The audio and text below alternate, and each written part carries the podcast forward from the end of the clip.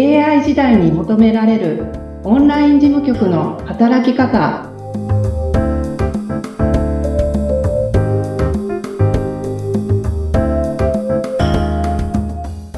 こんにちは。オンライン事務局トレーニングスクール代表の斉藤智子です。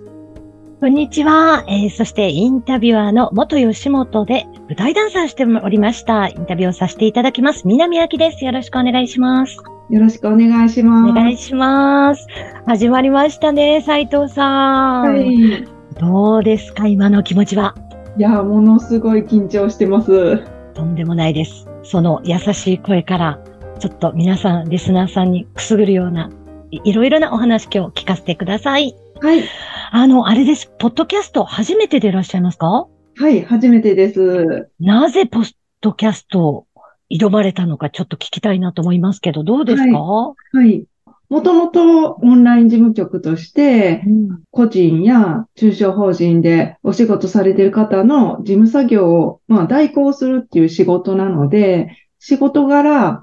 前に出るっていうのが、やっぱり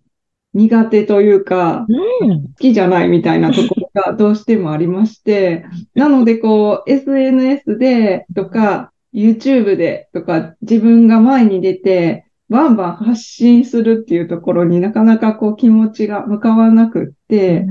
でも声でちゃんとこうやって聞いてくださる方がいるところでお話しするっていうのだったら、私もできるんじゃないかなっていうのと、まあそれをやることによって、まあ必要な人に届けることができるんじゃないかなと思ったので、あの、ポッドキャストを選びました。なるほど。で、えー、ポッドキャストでは、あの、どんな形で斉藤さんの思いを伝えていきたいなっていうのなんかありますか？どんな形で。うん。何をお伝えしたいなっていうのは。こんな働き方があるよっていうのを知っていただけたらなっていうふうに思います。在宅で自分らしく社会と関わりたいとか、自分が働ける分だけ働きたいっていう人にこの仕事を知っていただけたら、まあ、選択肢が増えて、た人生も変わってくるんじゃないかなってすごく思っています。なるほど。あの、それは年齢とか性別とか、もう関係なく、はい、いろんな方に知っていただきたいっていうところが思いですかね。はい。うん、わかりました。じゃあ、どんどんちょっと斉藤さんを深掘りさせていただきたいと思いますけど、斉藤さんのお仕事、学生出られて、まあ、はい、今日に至るまで、こう、どのような形でお仕事されてたのか聞いてもいいですか？あ、はい。もう学校卒業したら就職をして、そこから割と、まあ、転々としちゃうんですけど、雇用形態としては、うん、社員だったり、派遣社員だったり、契約社員だったり、また正社員だったりとかっていう形で、まあ、いろんな形態だったり、あの、勤務している会社も商社だったり、メーカーだったり、金融だったりとか、まあ、いろんな業種、規模も何万人もいるような会社から、そうですね、ちっちゃいところは、まあ、100人ぐらいの会社だったりとか、したので、まあ、いろんな規模の会社で、うん、えー、社14年間、ただやってることが、一般事務、営業事務、秘書、経理、えー、保険事務、っていうような感じで、一貫して、あの、事務作業を、あの、やってきました。うん。まあ、事務のプロって言っても過言じゃないですよね。そうですね。まあ、そんな気はなく、まあ、事務でみたいな感じはあったんですけれども、振り返ってみると、もう事務ずっとやっていたっていう感じです。なるほど。あの、その中でもまあ人生の転機を迎えられたりだとか、多分あったと思うんですけどね。はい、えっ、と、まあ女性としてでもいい結構ですし、まあこういう形で人生の転機を迎えたけど、事務を貫いたみたいな、なんかそんなお話とかありますか？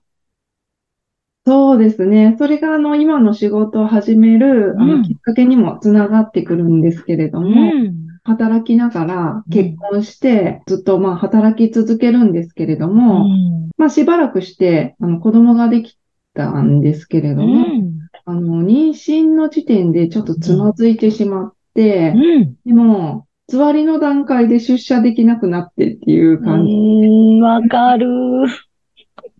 ね大変ですよね。やっぱり、その大変さも人によって違うので、なかなか理解してもらえなかったりっていうこともあったりして、結局うまくいかなかったんですね。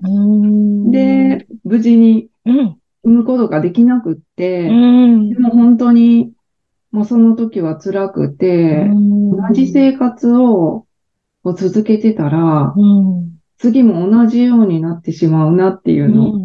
その時にすごく感じたので、まあ、とにかく人生を変えようっていうので、うん、一回仕事を辞めたっていうところが、なるほど。かなっていうふうに思います。なるほど。はい、あの、女性誰しも結婚と出産っていうのは、やっぱり大きな転機になったりすると思うんですけど、多分そこで苦労されてた、はい、えー、お仕事されてる女性にこの話はすごく響くかなって思います。うん、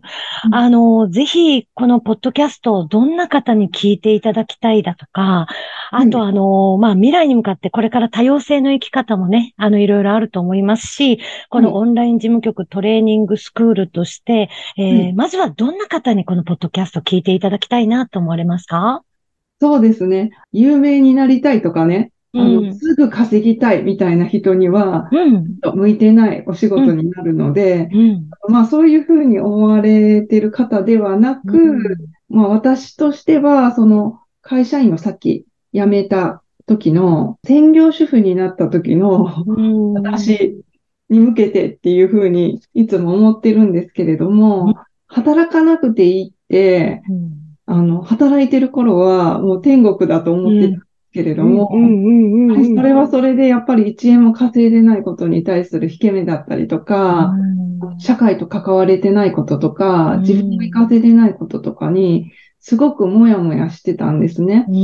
まあそういうものをこう抱えてる人に、ぜひ聞いてもらいたいなっていうふうに思いますし、オンライン事務局の働き方としては、やっぱり子育てだったりとか、介護で、あの通勤ができないっていう人だったりとか、あとあの本業に余裕がある人とか、そういう方もあのお仕事することができますので、そういう方にも聞いていただきたいなっていうふうに思います。なるほど。なんかあの、斎藤さんとお話ししてると、あの、相談にも乗ってくれる社長だなってちょっと思ったんですけども、ね、いろいろご経験されて、えっ、と、自分もしんどい思いもしたし、でも、この奮起してコロナ明けの多様性の生き方に、このビジネスを持ってこられたっていうことに、すごい未来を今お話しして感じたんですけれども、うん、あの、これからぜひこのポッドキャストで、えー、たくさんの方に、この斉藤さんの経験された辛かったことも、良かったことも、そしてまたこのビジネスの発展性などもいろいろお伺いしたいと思っております。はい。はい。あの、ぜひぜひこれから何回もまたインタビューをさせていただきながらですね、斉藤さんのいろんな人生経験と、はい、そしてオンライン事務局トレーニングスクールのお話をお伺いしたいと思います。よろしくお願いします。よろしくお願いします。はい。あの、ぜひリスナーさんの方には、えー、よかったらこう概、概要欄のところにホームページの UR を掲載しておりますので、ぜひそちらからどんどんお問い合わせいただきたいと思います。今日はどうもありがとうございました。ありがとうございました。